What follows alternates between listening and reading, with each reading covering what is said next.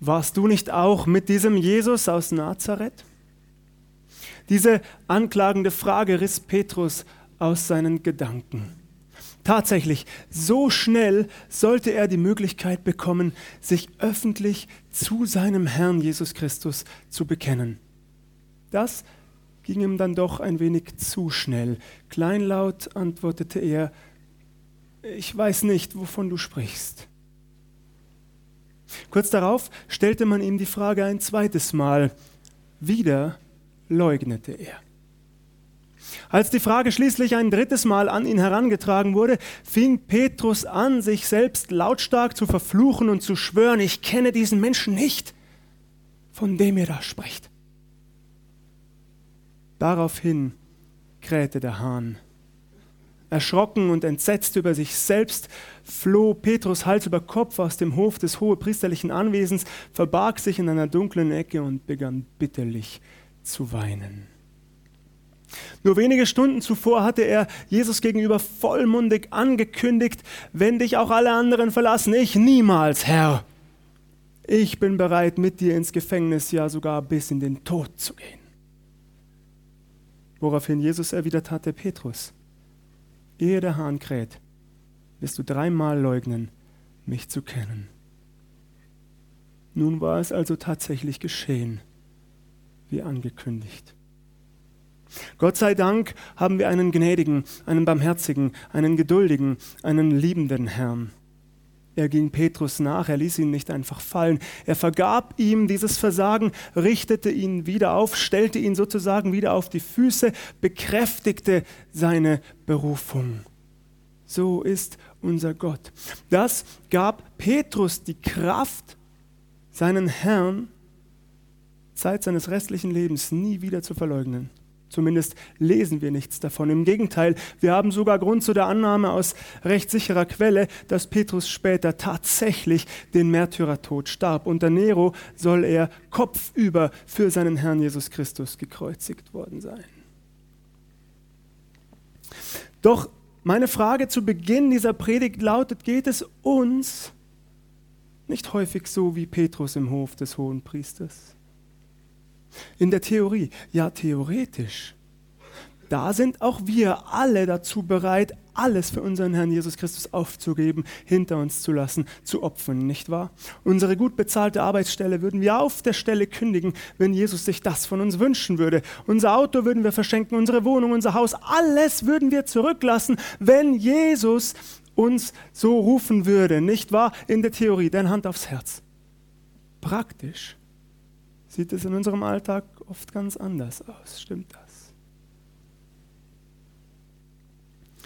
Heute Morgen möchte ich uns in einen Bibeltext mit hineinnehmen, der uns einerseits vor Augen führen wird, wie wichtig das treue Bekenntnis zu unserem Herrn Jesus Christus ist, und zwar alle Zeit vor allen Menschen.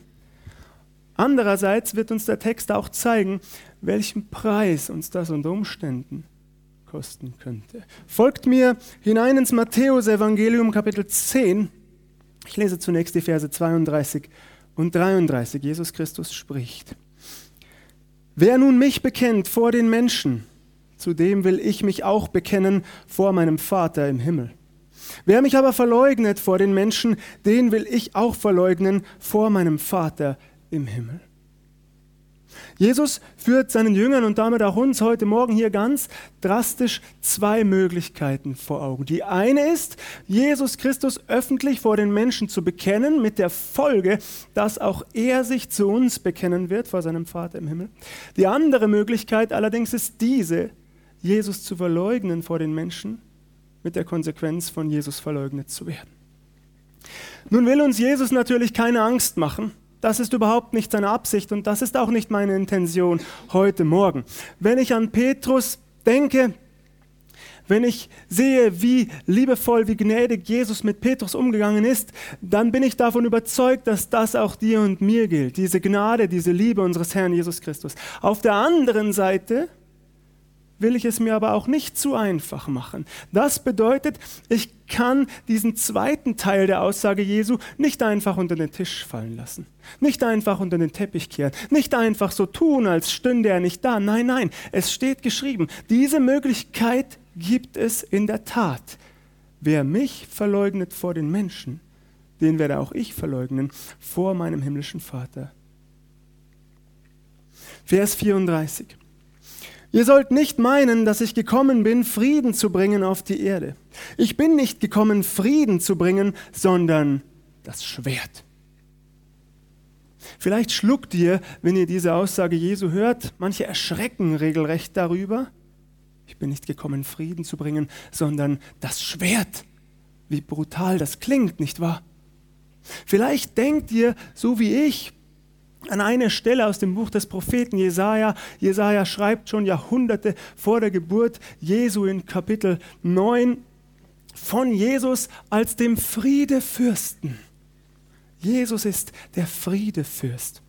In Johannes 14 bekräftigt Jesus das gegenüber seinen Jüngern, meinen Frieden lasse ich euch. Paulus schreibt in Philippa 4 von diesem göttlichen, übernatürlichen Frieden, der höher sei als alle Vernunft, der unser Herz und unsere Sinne in unserem Herrn Jesus Christus bewahren werde. Es gibt noch einige andere Bibelstellen zum Thema Frieden. Wie nun lassen sich all diese Beispiele, die ich genannt habe, mit dieser Aussage Jesu in Einklang bringen? Ich bin nicht gekommen, Frieden zu bringen, sondern das Schwert. Hier sehen wir wieder einmal, wie wichtig es ist, Bibelverse nicht einfach zu separieren, nicht einfach aus ihrem Kontext herauszureißen, sondern in ihrem Zusammenhang zu lesen. Oft werden Bibelverse nur durch ihren Kontext verständlich und genauso ist es auch hier. Hören wir also weiterhin. Jesus sagt, denn ich bin gekommen, den Menschen zu entzweien mit seinem Vater und die Tochter mit ihrer Mutter und die Schwiegertochter mit ihrer Schwiegermutter. Und des Menschen Feinde werden seine eigenen Hausgenossen sein. Wer Vater oder Mutter mehr liebt als mich, der ist meiner nicht wert. Und wer Sohn oder Tochter mehr liebt als mich, der ist meiner nicht wert. Und wer nicht sein Kreuz auf sich nimmt und folgt mir nach, der ist meiner nicht wert. Wer sein Leben findet, der wird's verlieren. Und wer sein Leben verliert um meinetwillen, der wird's finden. Nun wird es klar, nicht wahr? Jesus sagt, ich bin nicht gekommen, Frieden zu bringen, sondern Schwert und Entzweiung. Aus dem Kontext wird allerdings auch deutlich ersichtlich, dass weder das Schwert noch die Entzweiung von Jesus selbst ausgehen. Im Gegenteil, sowohl das eine als auch das andere gehen von den Menschen aus von den Menschen in unserer Umgebung, denen gegenüber wir Zeugnis von Jesus ablegen. Es wird ja im Grunde noch dramatischer. Es sind ja nicht irgendwelche Menschen, es sind nicht nur irgendwelche weit entfernten Verwandten, mit denen wir kaum Kontakt haben, nicht alte Schulkameraden oder Kommilitonen, mit denen wir hin und wieder über WhatsApp kommunizieren. Das sind nicht nur Nachbarn, die wir ohnehin nicht leiden können, bei denen es uns vollkommen gleichgültig ist, was sie von uns denken oder nicht. Nein, Jesus sagt, die Menschen, die uns um seinetwillen ablehnen, ablehnen können, das könnten engste Familienangehörige sein. Das bedeutet, es kann passieren, dass deine Mama nichts mehr mit dir zu tun haben will, wenn du dich zu Jesus Christus bekennst. Es kann passieren, dass dein Papa dich ablehnt, nie wieder mit dir spricht, wenn du dich zu Jesus Christus bekennst. Es kann sein, dass deine Kinder dich auslachen und niemals mehr zu ihrem Geburtstag einladen, wenn du öffentlich ein Nachfolger Jesu bist. Das kann die Folge sein. Das sagt Jesus hier, er kündigt das an. Nun ist das ja nicht einmal die schlimmste Konsequenz, nicht wahr? Die schlimmste Konsequenz wäre das Martyrium, also für Jesus Christus zu sterben, für unser Bekenntnis, für unseren Glauben an ihn, unser Leben hinzugeben. Das wäre die schlimmste Konsequenz. In unserem Land hier kommt das ja praktisch nicht vor. Also ich kenne ehrlich gesagt keinen Bericht, wo so etwas geschehen wäre. Im Gegenteil, in unseren Familien oder in unseren Freundeskreisen, da existiert maximal so eine Art Gentleman's Agreement, nicht wahr? Man spricht einfach nicht über den Glauben, wenn man sich trifft. Man lässt sich damit in Ruhe. Das ist oft alles in diesem Land, nicht wahr? Maximal noch belächelt zu werden oder dass jemand die Augen verdreht. Mehr ist es oft nicht. Aber unsere Glaubensgeschwister überall auf der Welt berichten genau davon, dass genau das geschieht, was Jesus hier vorangekündigt hat, dass ihre Familien sie verstoßen, dass sie nichts mehr mit ihnen zu tun haben wollen, dass ihnen Gewalt angetan wird, dass buchstäblich zum Schwert gegriffen wird, dass ein Vater seine Tochter umbringt oder eine Mutter ihren Sohn, ein Schwiegervater seine Schwiegertochter. Das geschieht überall auf der Welt, auch jetzt im Moment. In Nordkorea, im Sudan, im Irak, im Iran, in China, überall geschieht das. Dass Menschen auf diese Art und Weise leiden für ihren Herrn Jesus Christus. Das ist kein Märchen, was hier geschrieben steht. Wir erleben das und es wird immer schlimmer. Und trotzdem halten diese Menschen, unsere Schwestern und Brüder im Herrn, an ihrem Glauben fest. Durch die Kraft des Heiligen Geistes, der in ihnen lebt, halten sie daran fest und sie bekennen sich weiterhin zu Jesus. Ich finde das faszinierend.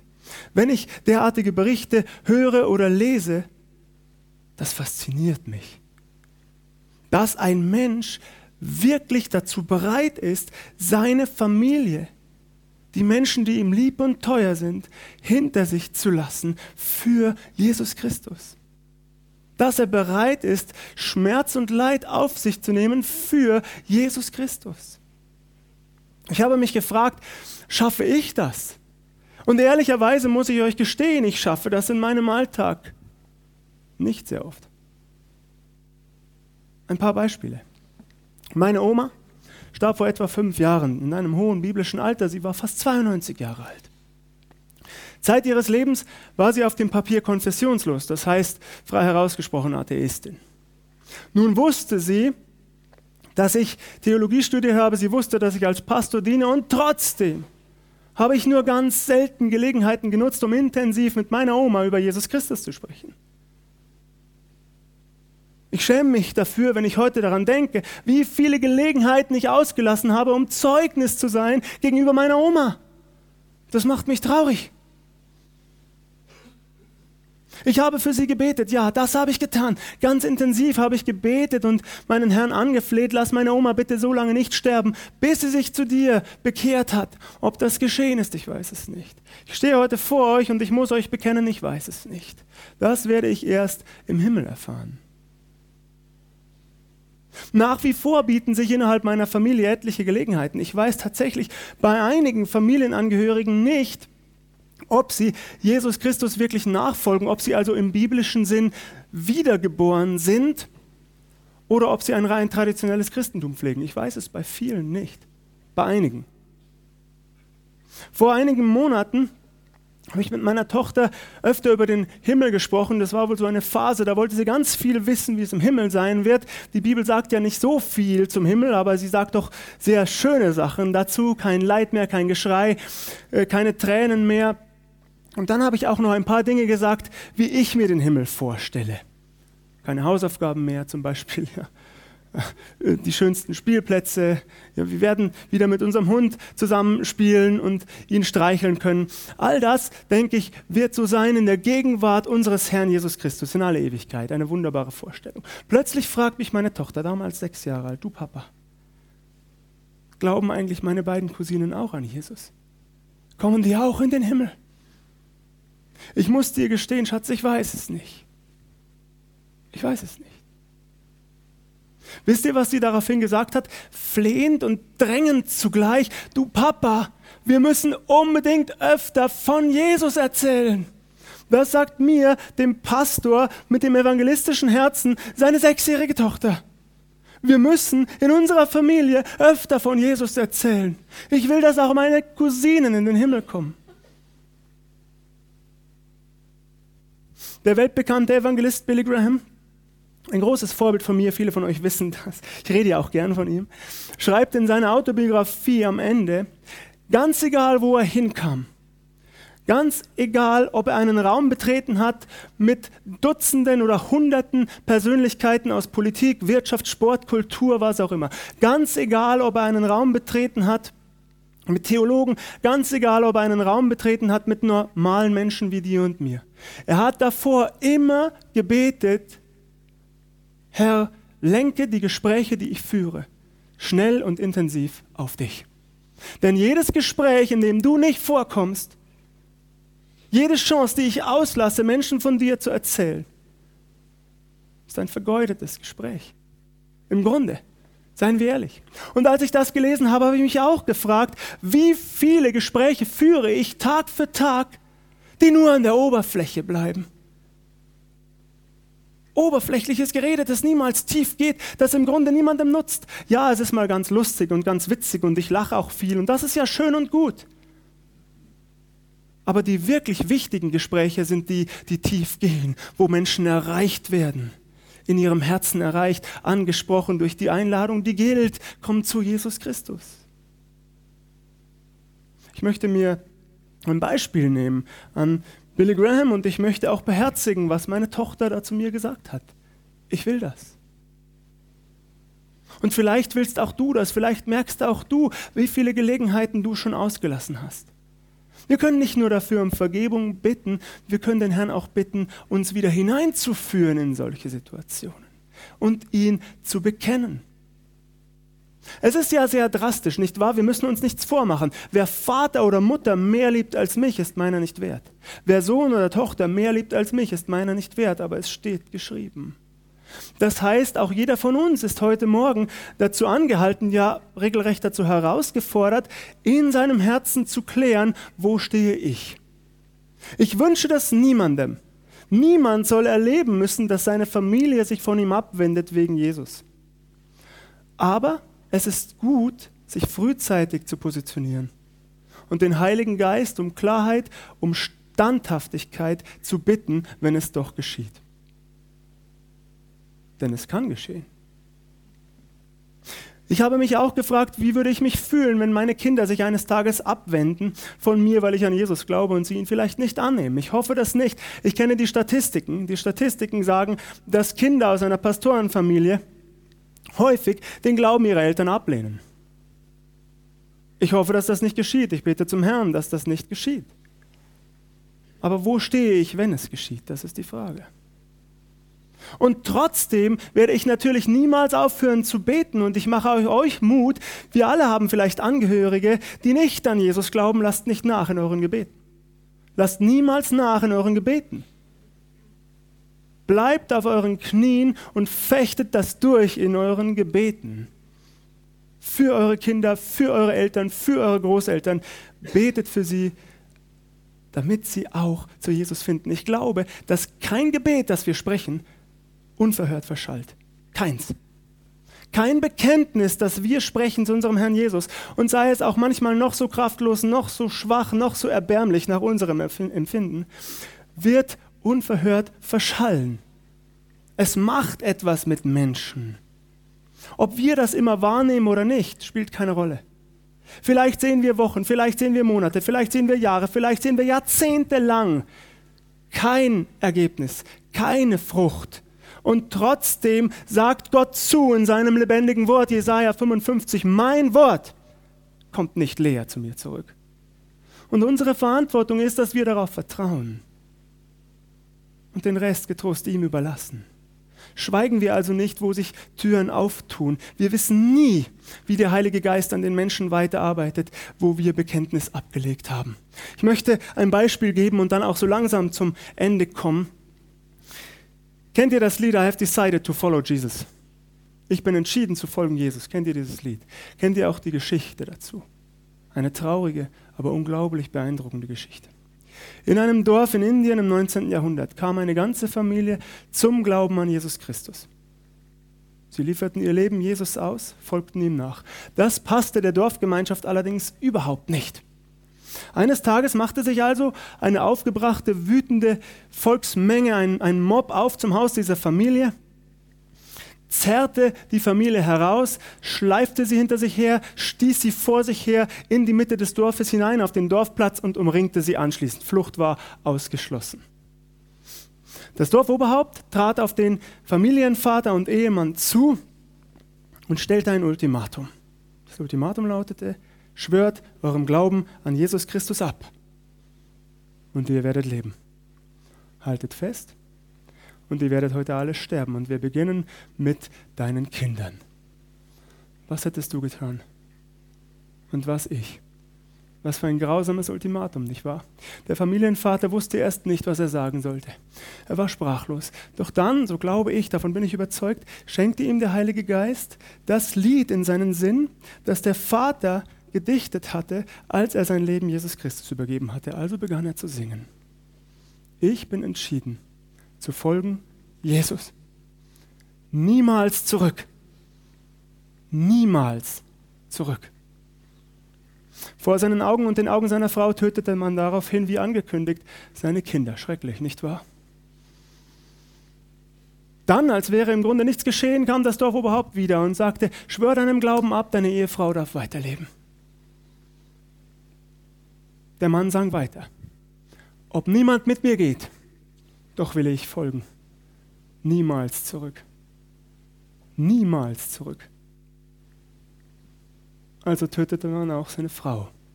Eine letzte Chance, die dritte. Dein eigenes Leben, das kannst du retten. Schwör ab und du lebst. Unbeirrt sang der Mann weiter.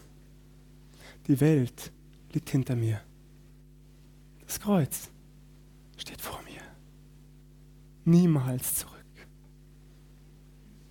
Niemals zurück.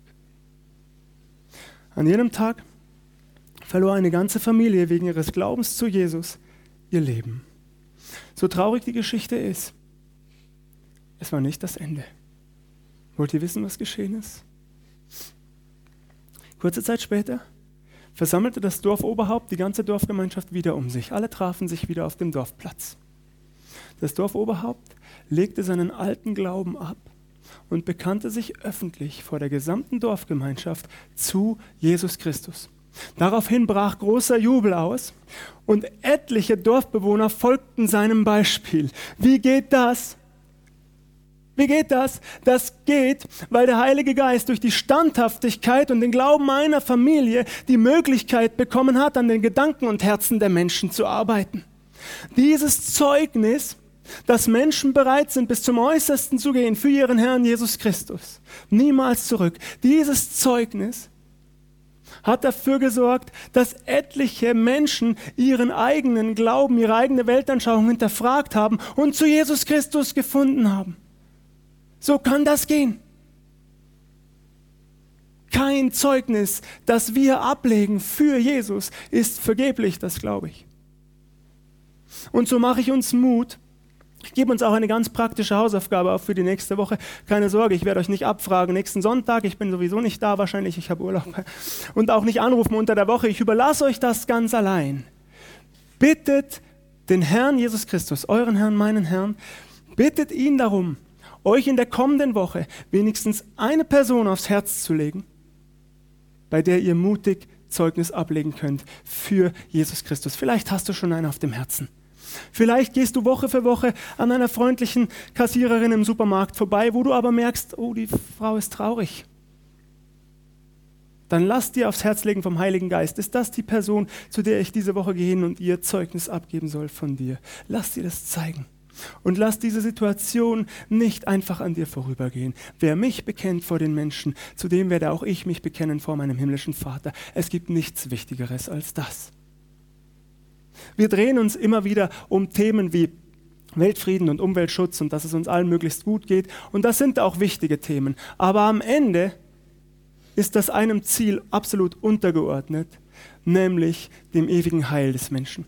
Das ewige Heil eines Menschen, die Ewigkeit mit Jesus zu verbringen, ist sehr viel wichtiger für ihn als 20, 30, 40, 50, 60 Jahre in Wohlstand und Frieden. Das macht unser Bekenntnis so wichtig und so nötig. Lass es uns tun mit der Kraft unseres Herrn Jesus Christus. Er hat das verheißen. Der Heilige Geist wird mit uns sein und uns die richtigen Worte schenken. Gelobt sei Gott dafür. Amen.